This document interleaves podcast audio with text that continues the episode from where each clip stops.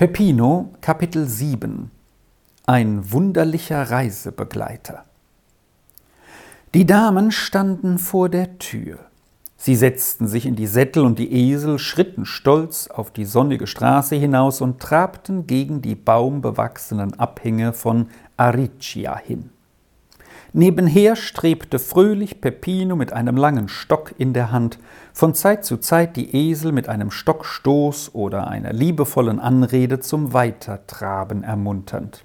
So gelangte die fröhlich ausziehende Gesellschaft bis zu der Anhöhe, die gegen Genzano hinaufsteigt. Hier gingen die Esel nach ihrer Gewohnheit in einen behaglichen Spazierschritt über.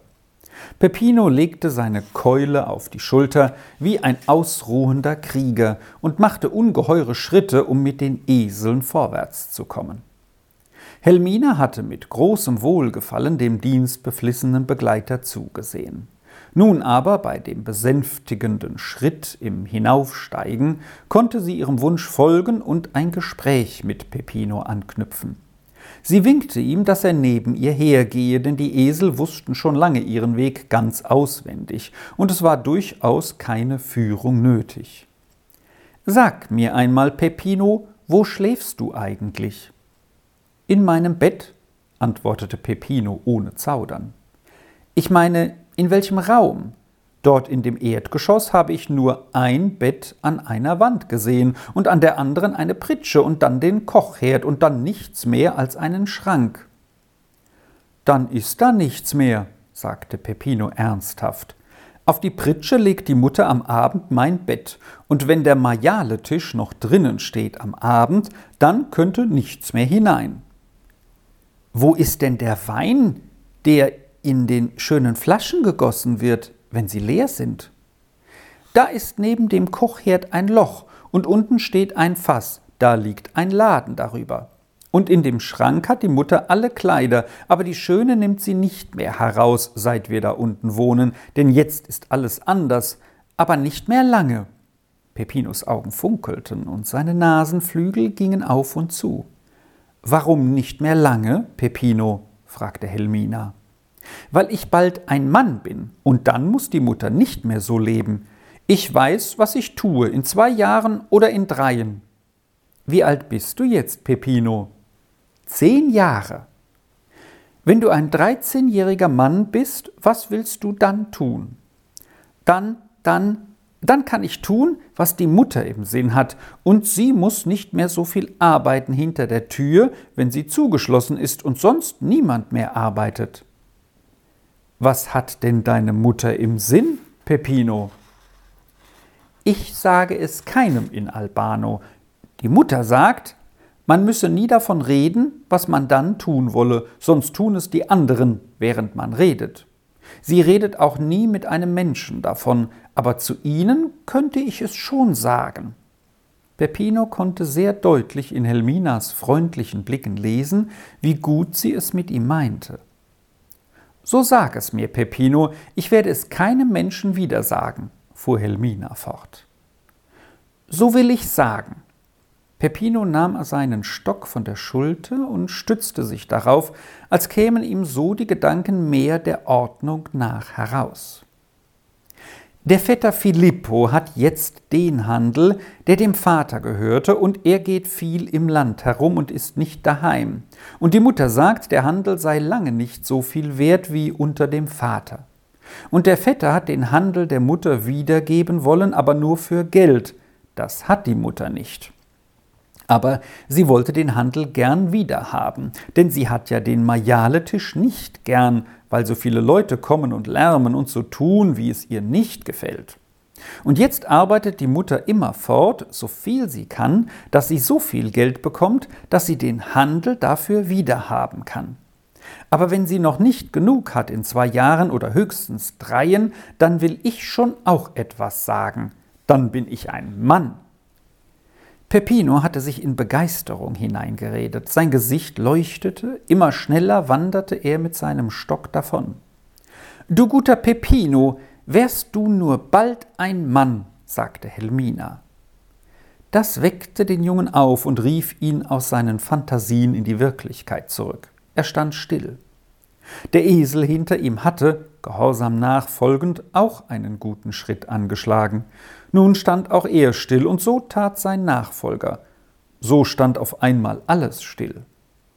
Eifrig auf die Mitteilungen hörend, die Peppino machte, hatten die Damen ganz vergessen, nach der Aussicht auszusehen, und nun sahen sie den dunkelblauen Nemisee zu ihren Füßen.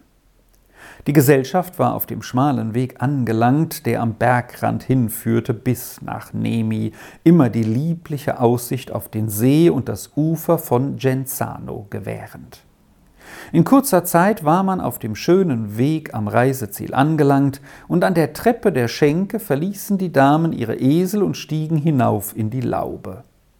Helmina tat einen Ausruf der Freude, als sie eintrat, denn hier zu sitzen unter den Weinranken in lieblicher Luft und sonniger Aussicht und da ein kleines fröhliches Gelage abzuhalten, war ihr über die Maßen ansprechend.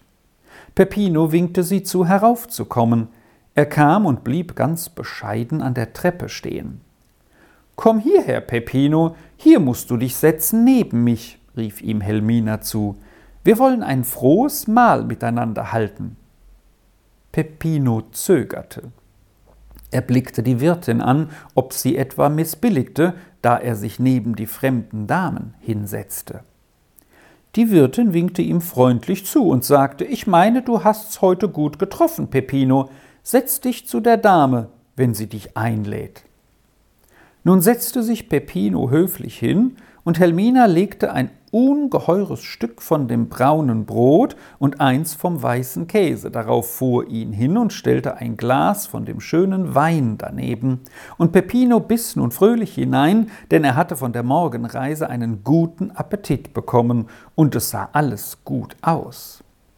Auch die Damen ließen sich's in der kühlen Laube schmecken und konnten nicht genug bekommen, hinüberzuschauen nach dem stillen See und dem alten grauen Schloss mit den festen Türmen aber sie erinnerten sich, dass der Heimweg länger sein würde als der Herweg, und da Peppino für das Essen gedankt hatte und nichts mehr wollte, sagte Helmina, nun geh, Peppino, und mach die Esel zurecht. Wir gehen zu Fuß voraus bis oben zum Schloss. Da geht ja der Weg vorbei, den wir jetzt durch die Büsche machen wollen. Der andere ist schöner, sagte Peppino. Es kann wohl sein, den haben wir eben gemacht. Nun wollen wir auch den anderen sehen. Der Weg am See ist viel schöner. Wir wollen lieber den Weg wieder machen, meinte Peppino. Nein, nein, lachte Helmina, wir wollen wirklich den anderen machen. Was fällt dir denn mit einem Male ein, Peppino? Der Weg durch die Büsche ist manchmal nass und sumpfig, sagte Peppino mit kläglichem Ton. Was hat doch der Junge? Clara, Verstehst du das? Er war doch sehr ordentlich bis jetzt. Wie kann er auf einmal so eigensinnig werden? fragte Helmine ärgerlich zu Clara gewandt. Vielleicht ist er müde, antwortete diese, und der Weg durch die Büsche soll ja viel weiter sein. Ach was, müde, der läuft ja wie ein Reh, rief Helmina aus. Wart, du eigensinniges Bürschchen, wir wollen sehen, wer Meister wird. Willst du uns durch die Büsche führen oder willst du nicht, Peppino? Der andere Weg ist viel schöner und die Esel gehen ihn sicherer. Sicherer, du Eigensinn. Diese Esel gehen so langsam und sicher, dass man an den gefährlichsten Stellen nichts von denen zu befürchten hätte. Willst du uns durch die Büsche führen oder nicht? Es ist manchmal feucht in den Büschen und die Esel können ausglitschen, war Peppinos Antwort. Er blickte aber nicht auf, wie sonst mit seinen hellen Augen, sondern schaute auf den Boden. Was der hat, begreife ein anderer, rief Helmina ärgerlich. Jetzt hör, Peppino, das sag ich dir. Durch die Büsche reiten wir nach Hause, das steht fest. Kommst du mit uns, so ist's gut. Kommst du nicht mit, so machen wir den Weg allein. Wir werden ihn schon finden. Man trifft immer jemand an, den man fragen kann. Aber das will ich dir noch sagen. Ich hätte nicht von dir erwartet, dass du so störrisch sein könntest. Ich hatte ein so gutes Zutrauen zu dir, dass ich dich allen anderen Führern vorzog, und nun lohnst du es mir so. Das ist nicht schön von dir. Peppino war über dieser Rede ganz bleich geworden. Er sagte kein Wort mehr und lief zur Tür hinaus. Clara suchte Helmina zu besänftigen und stellte ihr vor, wie jung Peppino noch sei. Er könne am Ende doch müde sein oder eine kindische Anwandlung haben, deswegen könne man ihn nicht gleich verurteilen. Aber Helmina war sehr verstimmt. Unterdessen lief Peppino einen steilen Fußweg hinab gegen den See hin. Da stand ein Häuschen in den Bäumen, dort wohnte der lange Gasparo, der weit und breit bekannt war. So kannte ihn auch Peppino, denn an Märkten und Festtagen war er oft schon am Majaletisch erschienen. Gasparo war ein junger Bursche, der nicht für besonders gescheit galt, aber er hatte die längsten Arme und Beine, die man finden konnte, und diese langen Arme waren wie Holzschlegel so hart, und keiner ließ sich gern mit ihm in einen Streit ein, denn wen Gasparo durchprügelte, der hatte für lange Zeit genug und kam diesem Kämpfer nicht mehr in den Weg. Der lange Gasparo sprach auch meistens vom Durchprügeln, denn das war seine Freude. Als Peppino an dem Häuschen stille stand, trat ihm Gasparo mit einem großen Knüppel entgegen. Er hatte damit hinten am Haus etwas in den Boden hineingeschlagen. Gasparo, sagte Peppino, willst du etwas tun für ein Trinkgeld? Ja, natürlich, antwortete Gasparo. Und warum siehst du aus, als wenn dich einer verprügeln wollte? Oder bist du schon durchgebläut? Nein, nein, sagte Peppino beruhigend, ich bin mit zwei Damen auf Eseln gekommen, und jetzt wollen sie durch die Büsche heimreisen, und ich kann nicht mitgehen. Wenn du mitgehen willst, Gasparo, so gebe ich dir das Trinkgeld vom ganzen Tag. Ja, ich will, sagte Gasparo und warf seinen Knüppel auf die Seite. So komm. Gasparo besaß gerade ein Hemd, eine Hose und ein Wams. So nahm ihm das Kleiderwechseln keine Zeit weg. Die beiden schritten der Schenke zu und standen schon bei den Eseln, als Gasparo etwas in den Sinn kam, was er zuerst nicht aufgefasst hatte, denn er konnte nur einen Gedanken auf einmal behalten, und bis jetzt hatte er dem Verdienen nachsinnen müssen. Jetzt kam ihm ein Gedanke, der machte ihn staunen. Warum gehst du nicht selber mit und verdienst das Trinkgeld? Ich kann nicht, entgegnete Peppino bewegt, da er nun die Esel übergeben und die Damen nach den Büschen abreiten sehen sollte. Warum kannst du nicht? fragte Gasparo weiter. Nun übermannte die innere Bewegung, die er bis jetzt hatte zurückhalten können, Peppino gänzlich. Er warf sich auf den Boden, das Gesicht gegen die Erde gekehrt und ächzte und stöhnte Ich kann nicht, ich kann nicht. Wenn du nicht kannst, dann hast du einen Dorn im Fuß, bemerkte Gasparo. Steh auf, ich zieh ihn dir heraus. Nein, nein, stöhnte Peppino. Jetzt tönte Helminas Stimme. Peppino, ist alles bereit? Wir wollen den Augenblick fort, ob du mitkommst oder nicht. Hierauf kletterte der lange Gasparo die Treppe hinauf und stand vor den Damen, die über seinen Anblick sehr staunten. Er liegt unten am Boden, sagte Gasparo ohne weitere Einleitung. Er hat einen Dorn im Fuß und kann nicht gehen. Ich will durch die Büsche gehen mit den Eseln und bekomme das Trinkgeld. Waren die Damen über den Anblick des langarmigen Gasparo schon erstaunt, so wurden sie es noch viel mehr durch seine Rede. Also das ist der Grund seiner hartnäckigen Weigerung, rief Helmina aus. Der arme Kerl. Gewiss hat er große Schmerzen, aber weswegen sagt er denn nichts? Da muss man doch zusehen. Damit rannte Helmina die Treppe hinab, Clara kam hinter ihr her und zuletzt stolperte Gasparo hinunter. Da lag Peppino noch auf demselben Platz und rührte sich nicht. Komm, Peppino, zeig deinen Dorn, vielleicht können wir dir helfen, sagte Helmina mitleidig. Warum sagst du auch kein Wort davon?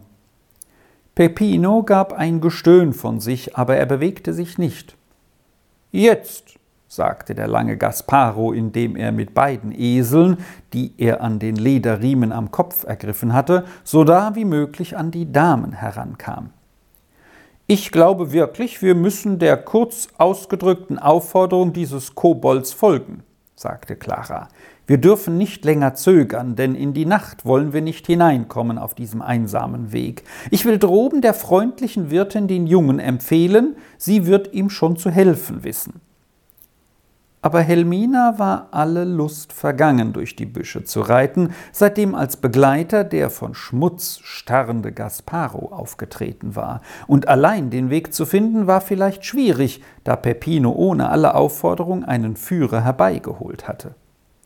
Weißt du, Clara, sagte sie zu dieser gewandt, mir liegt nichts mehr an diesem Weg. Wenn es dir recht ist, so machen wir denselben Weg. Peppino muss ja auch heim und ich weiß, wie wir es dann machen. Clara war einverstanden und Helmina zog nun ein Papierchen hervor und hielt es Gasparo hin. Da nehmt, sagte sie, das ist das Trinkgeld, jetzt könnt ihr wieder gehen. Gasparo begriff voll Verwunderung. Er ließ die Esel los und sagte, es ist gut so. Und du hier am Boden, Du musst nach dem Ave rückwärts aus der Kirche gehen und unter der Tür dreimal sagen, Dorn im Loch, dann dort der Dorn ab. Damit ging er seiner Wege. Jetzt steh auf, Peppino, sagte Helmina bestimmt. Sieh, wir wollen nicht durch die Büsche gehen, sondern über Genzano, das kann ich zu Fuß machen, und du kannst auf meinem Esel reiten. Kaum hatte Helmine ausgesprochen, da sprang Peppino auf beide Füße und stand ganz sicher. Obschon er einen erbarmungswürdigen Anblick darbot, mit seinem bleichen Gesicht und verwilderten Haar, so musste doch Helmine auflachen, als sie ihn so aufschnellen sah wie das Männlein in der Schachtel, wenn man am Deckel drückt. Zeig mir deinen Fuß, sagte sie, wo tut es denn weh? Es tut nicht weh, und ich kann schon heimgehen, die Damen sahen voll der höchsten Verwunderung einander an. Aber, aber, Peppino, sagte dann Helmina sehr ernsthaft, bist du denn ein völliger Komödiant? Glaubst du, dass man noch Vertrauen zu dir haben kann? Peppino stand da wie ein armer Sünder und ließ den Kopf hängen. Er sah aber so komisch aus in seiner Zerknirschung, dass es Helmina nicht gelang, ihren Ernst beizubehalten. Sie musste einmal über das andere herauslachen, auch noch, als sie wieder auf ihrem Esel saß und die Gesellschaft sich nun endlich wohlgeordnet auf der Heimkehr befand. Durch diese Ausbrüche der Heiterkeit hatte sie dann auch über das melancholische Gesicht Peppinos wieder einige Helle verbreitet, und er trabte zuversichtlich einher, doch immer ein wenig stutzend, wenn Helmina ihm von Zeit zu Zeit mit ihrem Eselsrütchen auf die Achsel klopfte und etwa sagte Peppino, Peppino, mit dir muss ich noch abrechnen.